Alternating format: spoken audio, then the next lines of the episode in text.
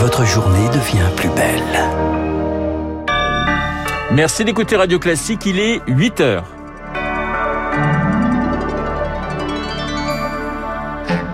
La matinale de Radio Classique avec Renaud Blanc. Les grandes villes d'Ukraine toujours sous les tirs russes. Des frappes ont visé ce matin des zones civiles de Dnipro dans le centre du pays. À Jitomir, près de Kiev, cela fait une semaine que les habitants vivent sous les bombes. Comment ramener le calme en Corse? Des incidents ont encore éclaté hier soir à Bastia. Une nouvelle manifestation est prévue dimanche. On entendra l'inquiétude des forces de l'ordre. Et puis, il y a deux ans, jour pour jour, l'OMS décrétait l'état de pandémie. La planète se confinait. Deux ans après, on cherche toujours l'origine du Covid. Radio classique. Et le journal de 8 heures nous est présenté par Lucille Bréau. Bonjour Lucille. Bonjour Renaud, bonjour à tous. En Ukraine, les civils toujours sous le feu russe. Des frappes aériennes ont touché tôt ce matin un jardin d'enfants, un immeuble résidentiel et une usine de chaussures de Dnipro, grande ville du centre du pays. Bilan un mort. Dnipro, ville d'un million d'habitants jusqu'ici épargnée. À l'ouest de Kiev, Jitomir vit sous une pluie de bombes depuis une semaine, située à 130 km de la capitale. C'est l'une des portes d'entrée vers l'ouest de l'Ukraine. C'est là aussi qu'habite Jackie Lebas, français, originaire de Boulogne-sur-Mer. Il a choisi de rester. Ça tombe tous les soirs, quoi. Infernal. Alors, ça a commencé très fort. Vendredi soir, ils ont bombardé l'école numéro 25 qui est en plein cœur de Jitomir. Il y a eu la maternité qui a été rayée de la carte. Et euh, mardi soir, ils ont bombardé un HLM. Il y a eu neuf morts. Il y avait les gens qui étaient au pied de l'immeuble, qui pleuraient, leur famille qui était sous les pierres. Au sol, euh, plein d'objets de la vie de tous les jours. C'était émouvant, quoi, entre les cahiers d'école, les, les jouets déchiquetés, euh, cet immeuble, il a été complètement euh, rasé là. Il restait plus que la façade et le trou des fenêtres. Comme c'est tous les soirs, ça met une angoisse auprès de la population terrible. À Jitomir, ça fait une semaine que tout le monde vit sous terre. Le témoignage de Jacques recueilli par Eric Kioch. Les chars russes se rapprochent par ailleurs chaque jour un peu plus de Kiev. Ils ne sont plus qu'à 15 km de la capitale selon le Pentagone, aux portes nord-est de la ville, poursuivant leur manœuvre d'encerclement. Moscou annonce également des couloirs humanitaires quotidiens pour permettre aux civils de fuir vers la Russie. Kiev réclame des corridors permettant l'évacuation à l'intérieur de l'Ukraine. Selon le président Zelensky, 100 000 personnes ont pu s'échapper lors des deux derniers jours, mais il accuse aussi les forces russes d'empêcher le départ des civils des villes encerclées de Mariupol et Volnovaka dans le sud-est du pays. Et pendant ce temps, les négociations sont au point mort. Les ministres des Affaires étrangères russes et ukrainiens sont quittés hier sur un constat d'échec à Antalya, en Turquie. En parallèle, un sommet informel des dirigeants des 27 s'ouvrait à Versailles. Les Européens mis au défi de s'adapter face au choc de la guerre.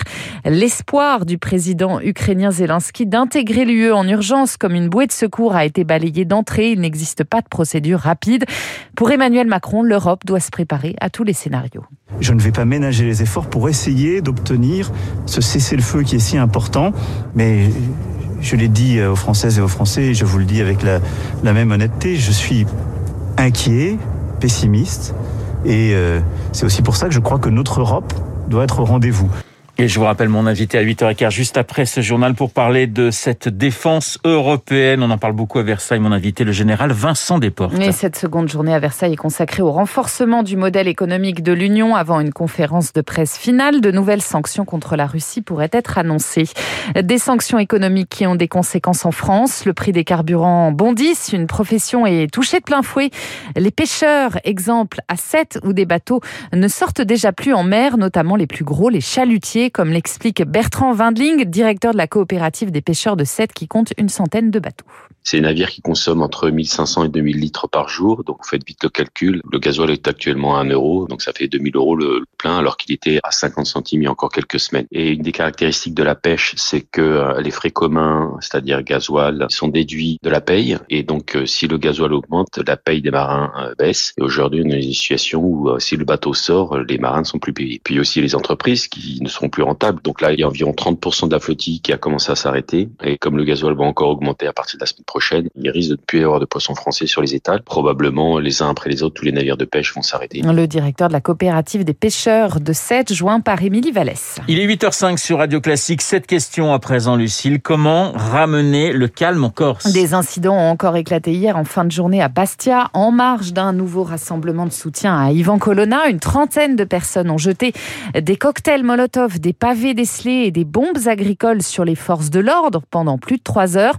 Dans les cortèges ces derniers jours, on voit beaucoup d'étudiants, de lycéens, de collégiens. Et eh bien, face à eux, les policiers corses sont tiraillés. Patrice Drouich-Bartoli du syndicat Alternative Police CFDT. Ça m'inquiète parce que l'histoire nous a prouvé qu'on a de quoi s'inquiéter. Les gens, en fait, qui manifestent souvent sont nos voisins, des fois nos amis, nos connaissances. Vous pensez sincèrement qu'on a envie, un temps soit peu, d'être violent avec eux?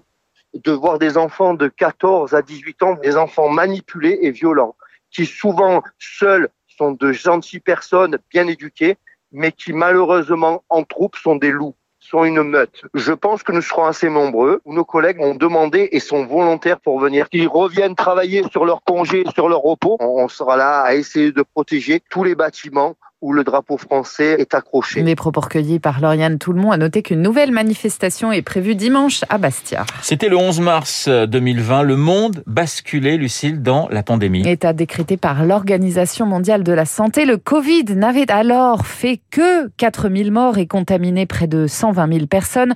Deux ans plus tard, les chercheurs tentent toujours de déterminer l'origine de ce virus qui a paralysé le monde pour se prémunir de futures épidémies. Une étude récente de l'Institut Pasteur montre qu'un passage direct de la chauve-souris à l'humain est tout à fait possible. L'étau se resserre donc autour de cet animal, Rémi Pfister. Des chauves-souris porteuses du virus extrêmement proche du Covid-19 ont été capturées à la frontière entre la Chine et le Laos. Des virus capables d'infecter directement l'homme, explique le professeur Didier Sicard, fondateur de l'Institut Pasteur au Laos. Les chauves-souris au laboratoire sont capables d'infecter directement les cellules pulmonaires. Il y a eu une telle quantité de chauves-souris vendues sur le marché de Wuhan, donc il y a des arguments de plus en plus importants pour penser qu'il y a eu un aérosol viral et que cet aérosol viral a réussi à pénétrer dans les cellules pulmonaires de quelques personnes. Les chauves-souris ne sont pas tuées par les coronavirus, contrairement aux autres animaux de brousse.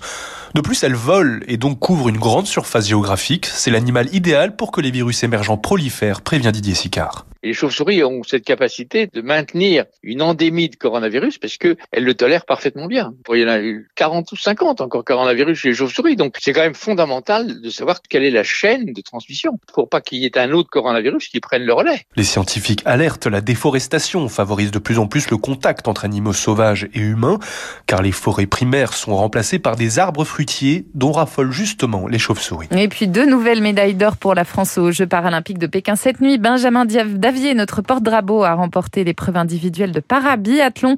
Le snowboarder Maxime Montagioni lui remporte l'épreuve de banquet slalom. Alors on va, on va, on va rien cacher aux auditeurs de Radio Classique. Nous avons cherché avec Lucille ce qu'était exactement le banquet slalom. Nous n'avons pas encore trouvé, mais On je vous persévère. promets que d'ici 9h, nous aurons certainement euh, la réponse à cette question essentielle. Merci Lucille. Dans un instant, nous allons retrouver Guillaume Tabar pour euh, son édito politique. On va revenir sur ce débat mouvementé entre Valérie Pécresse et Éric Zemmour. Puis, je vous rappelle mon invité euh, juste après l'édito de Guillaume, le général.